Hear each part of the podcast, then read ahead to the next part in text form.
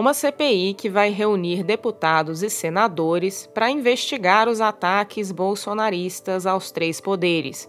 Uma comissão mista que já é palco de disputas entre governo e oposição e mobiliza muita articulação no Congresso. Congresso que pode vir a abrir outras comissões parlamentares de inquérito. Eu sou a Letícia Arcoverde e esse é o Durma com Essa, o podcast de notícias do Nexo.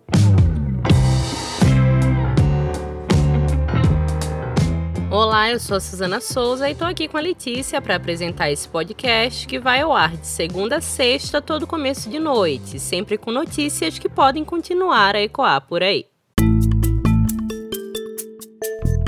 Quarta-feira, 26 de abril de 2023 dia em que o presidente do Congresso, o senador Rodrigo Pacheco, leu o requerimento para a criação de uma comissão parlamentar mista de inquérito sobre os ataques golpistas do dia 8 de janeiro.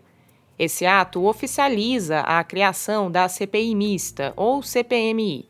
Os próximos passos incluem a definição dos 16 deputados e 16 senadores que vão formar o colegiado e de quem vai ficar com os cargos principais a presidência e a relatoria. A indicação dos membros da CPI é feita pelos líderes dos partidos, num processo que leva em conta o tamanho das legendas e blocos. A instalação da comissão e a eleição do presidente da CPI acontece na primeira reunião, que ainda não tem data para acontecer. Mas a negociação para chegar nesses nomes está acontecendo a todo vapor já faz alguns dias.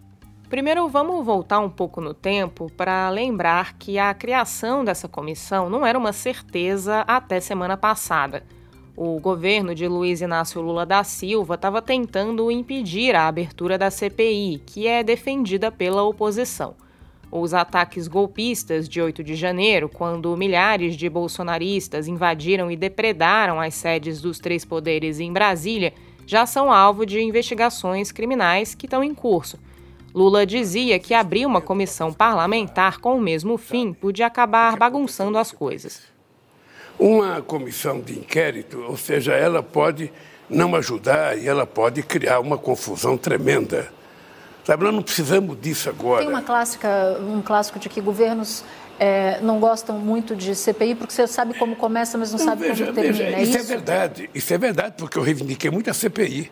Isso é verdade, você sabe como ela começa, mas não sabe como ela termina. O senhor era oposição. O que, que nós podemos investigar numa CPI que a gente não possa investigar aqui agora? Você ouviu aí o presidente Lula numa entrevista com a jornalista Natuza Neri, no canal Globo News, no dia 18 de janeiro, ou seja, pouco depois dos atentados em Brasília. Ele fala que não quer CPI porque teme bagunça e também porque essas comissões são imprevisíveis. Como disse a Natuza, repetindo uma frase comum da política, CPI você geralmente sabe como começa, mas não sabe como termina. A comissão mista, que foi aberta nessa quarta-feira, está começando de um jeito previsível, que é com o governo tentando ao máximo ocupar espaço para controlar a pauta da investigação. A ideia é manter o foco na responsabilização de bolsonaristas pelo vandalismo registrado no dia 8 de janeiro. A oposição pretende tentar acusar o governo de ter feito corpo mole diante dos ataques ou até propagar teorias infundadas de que havia petistas infiltrados no meio dos golpistas. Quem tem maioria entre os membros do colegiado consegue aprovar requerimentos para convocar testemunhas, por exemplo. Como a gente disse, quem indica os membros de uma CPI são os líderes partidários. O presidente geralmente é eleito depois de negociação entre os parlamentares. Ele indica o relator também a partir de uma combinação prévia. Hoje no Senado, os dois maiores blocos são comandados pelo PT do governo e o liderado pelo MDB do Renan Calheiros, que também é governista. Então, para ter maioria entre os 16 senadores que vão compor a CPI, a vida deve ser mais fácil para os petistas.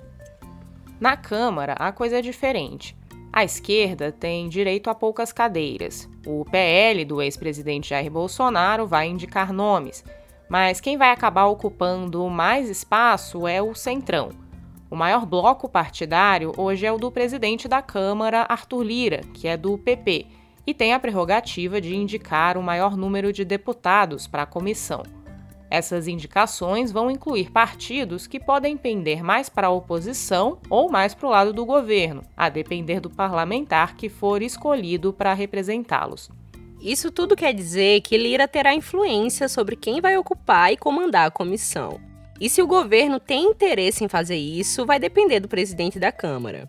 Essa conta costuma vir com um preço, cobrado com as moedas de troca que sempre aparecem em negociações políticas e especialmente na relação com o Centrão. Cargos no governo, emendas parlamentares e espaço no orçamento. A CPI mista dos atos golpistas é uma comissão que tem grande potencial de repercutir e influenciar a opinião pública, mas não é a única que deve ser aberta no Congresso. Na Câmara, tem quatro outros pedidos de abertura de CPI protocolados. Para elas serem criadas, o primeiro passo é o presidente da Casa Legislativa ler o requerimento. E na segunda-feira, o Lira disse que quer fazer a leitura do pedido de outras três comissões até o fim da semana. Uma delas é a CPI sobre a atuação do Movimento dos Trabalhadores Rurais Sem Terra, o MST, que foi articulada pela bancada ruralista. Segundo notícias de bastidores, o Lira está negociando entregar o comando dessa comissão para o PL. Isso como uma espécie de prêmio de consolação, porque o partido de Bolsonaro deve ficar de fora da cúpula da CPI do 8 de janeiro. Um nome cotado para ficar à frente da comissão do MST é o do ex-ministro Ricardo Salles. Essa CPI tem potencial para incomodar o governo, porque o PT é um aliado histórico dos sem terra. E a direita sempre tentou colar a peixe de terrorista no movimento, que defende a reforma agrária. Outra comissão que Lira disse que pretende abrir é a sobre as lojas americanas, que foi protocolada pelo deputado André Fufuca, que é do mesmo partido e aliado próximo do presidente da Câmara. A Americanas entrou em recuperação judicial em janeiro, dias depois de comunicar a existência de um rombo de 20 bilhões de reais no balanço o caso gerou um efeito dominó financeiro e afetou fornecedores, investidores e bancos ligados à varejista. A terceira CPI que pode ser aberta é sobre suspeitas de manipulação em jogos de futebol para fraudar apostas, que foi uma iniciativa do Felipe Carreiras, deputado do partido do vice-presidente Geraldo Alckmin, o PSB. O Ministério Público já conduz uma investigação sobre essas suspeitas, que atingem jogadores das séries A e B do Campeonato Brasileiro. Também tem um quarto pedido de CPI protocolado, mas que Lira não citou na segunda-feira, sobre pirâmides financeiras ligadas a criptomoedas. Comissões parlamentares de inquérito não têm poder de punir ninguém. Elas podem apenas enviar conclusões para as autoridades competentes. Geralmente, quando polícia e Ministério Público não agem, elas ganham mais relevância na elucidação de fatos. Mas as CPIs não servem só para investigar fatos. Elas servem também, e às vezes são usadas até de forma preponderante, para deputados e senadores ganharem popularidade entre o eleitorado ou para desgastar a imagem de investigados, mesmo que não haja repercussões judiciais. Você ouve agora o Camilo Ágio, professor da Universidade Federal de Minas Gerais, que falou ao Nexo sobre os potenciais efeitos da CPI de 8 de janeiro. CPIs, elas funcionam é, como uma, politicamente falando, né, como uma plataforma para aumentar a visibilidade de certos temas e agendas, de certos atores e atrizes políticos, né? É, serve também como uma ferramenta para desgastar e desestabilizar governos. Né? Em termos de comunicação política, sabemos que tem um poder enorme de capturar a agenda do debate público, por meio, inclusive, da imprensa. Né?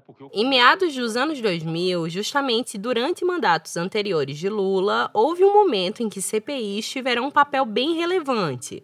Um papel como esse que o professor Ágil está descrevendo. E foi um momento que também envolveu CPIs simultâneas.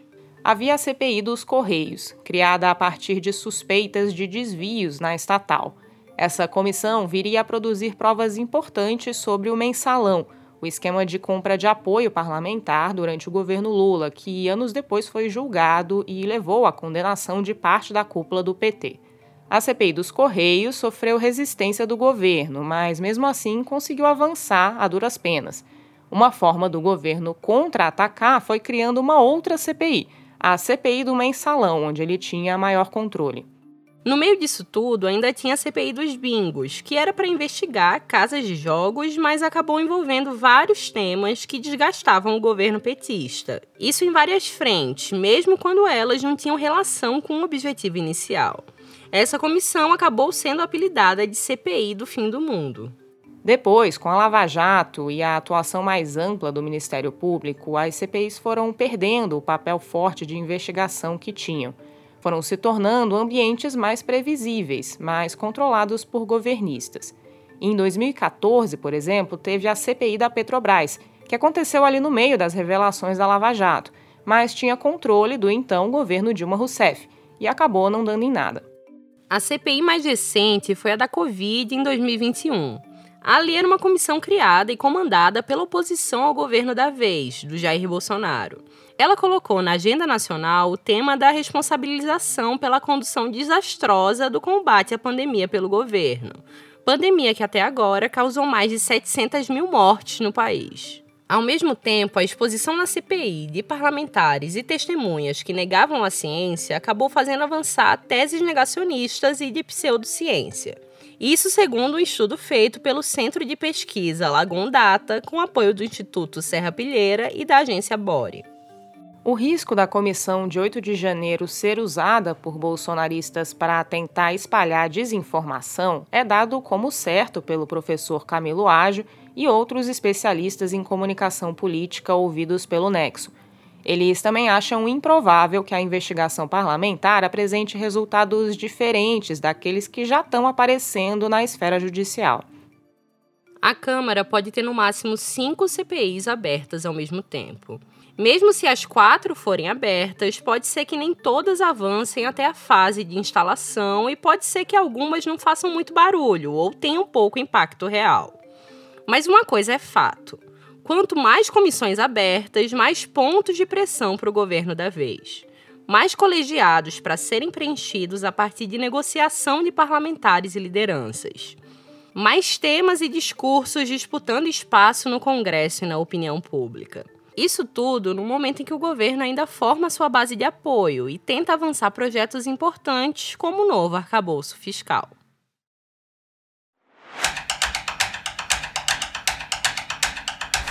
Jair Bolsonaro prestou depoimento nesta quarta-feira na Polícia Federal no inquérito que apura quem foram os autores intelectuais e incitadores da invasão às sedes dos três poderes em 8 de janeiro.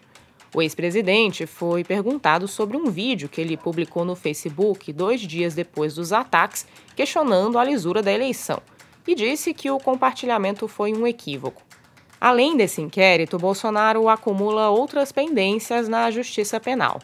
A Isabela Cruz escreveu sobre o tema. Isabela, conta pra gente qual a situação jurídica do ex-presidente. Como Bolsonaro não está mais na presidência, ele volta a poder ser investigado e denunciado como um cidadão comum fora do Supremo nas varas da primeira instância.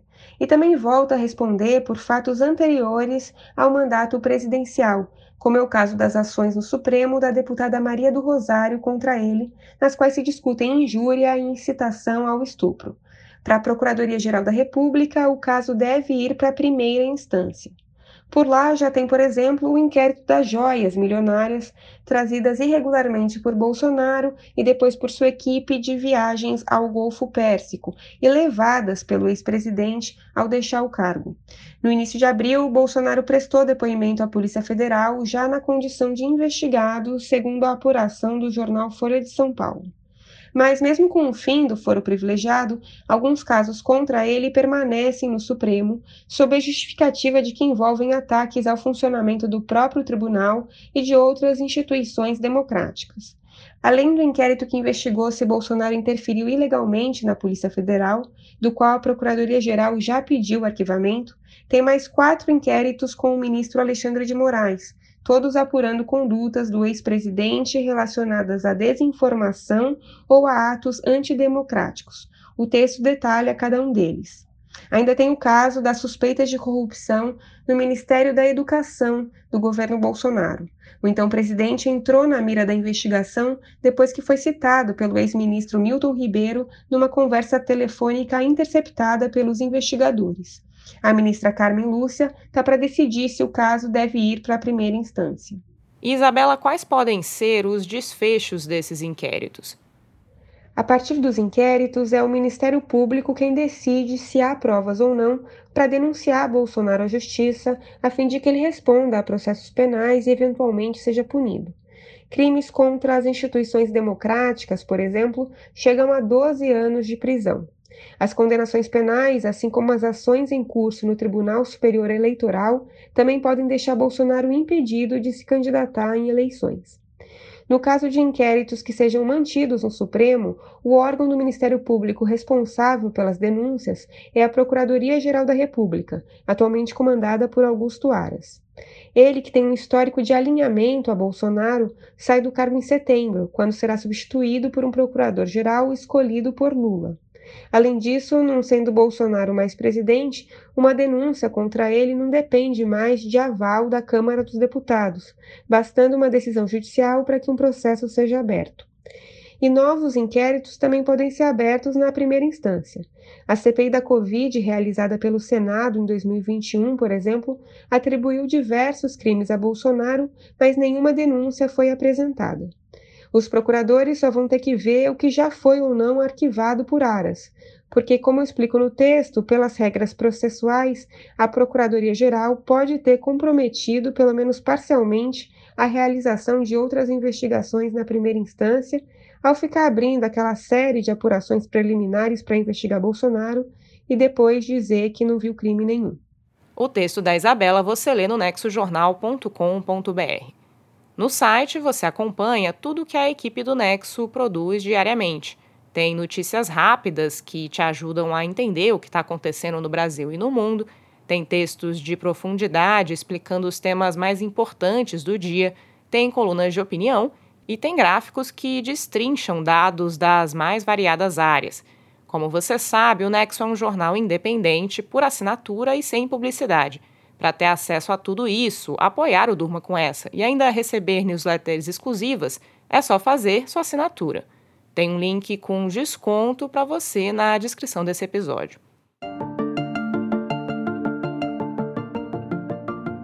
Por causa dos avanços recentes de ferramentas como o ChatGPT, o tema da inteligência artificial está gerando muita discussão e preocupação em vários campos do conhecimento. O colunista da Ponto Futuro, Olavo Amaral, escreveu sobre como isso aparece na área de atuação dele, que é a ciência. Olavo, como a inteligência artificial pode afetar o futuro da produção científica? Bom, é difícil prever o impacto da inteligência artificial na ciência, como é difícil prever no resto, porque é difícil prever para onde é que a gente vai há 10 anos acho que a gente imaginaria que inteligência artificial seria uma coisa racional e calculista, e a gente acabou com modelos de linguagem que são criativos, mas mentem e alucinam aí, tipo ChatGPT, então assim, é sempre uma surpresa. Mas uh, eu acho que a ciência está um pouquinho na linha de frente da obsolescência, assim, tal. Quer dizer, um pensador costuma ser alguém que lê muito, que consegue sintetizar conteúdo num campo específico, e isso os modelos de linguagem que a gente tem hoje já fazem mais ou menos bem. Claro que ser cientista não é só isso, mas tem pelo menos partes do processo científico, incluindo escrever e revisar artigos em linguagem técnica, que parecem mais ou menos automatizáveis aí num prazo curto. Ah, dito isso, claro, o que importa no fundo não é agora, né? As pessoas costumam focar no que o ChatGPT está fazendo hoje, mas isso é o de menos. Quer dizer, o que importa é o que ele vai conseguir fazer em 5 ou 10 anos, que é o que é difícil de prever. E aí eu acho que a ciência básica, pelo menos, tem uma peculiaridade que é de que várias linhas de pesquisa operam em escalas de tempo muito longas, aí, tal de décadas de acúmulo de conhecimento, que provavelmente vão ser viradas de cabeça para baixo aí tal, no meio do caminho. E eu não sei bem o que fazer, na verdade. Quer dizer, se a gente deveria abandonar isso, se aposentar, porque daqui a 5 ou 10 anos uma máquina vai fazer bem melhor do que a gente. Uh, não sei se é o caso. Mas é uma situação em que a gente pelo menos tem que começar a pensar uh, e, e, incorporar nas nossas previsões de longo prazo e tal, uh, onde é que a tecnologia pode entrar e mudar completamente a trajetória do que a gente está fazendo. Você lê a coluna do Olavo Amaral no nexojornal.com.br barra ponto futuro. Do possível festival de CPIs no Congresso, passando pela situação jurídica de Bolsonaro e terminando com o papel da inteligência artificial na ciência, durma com essa.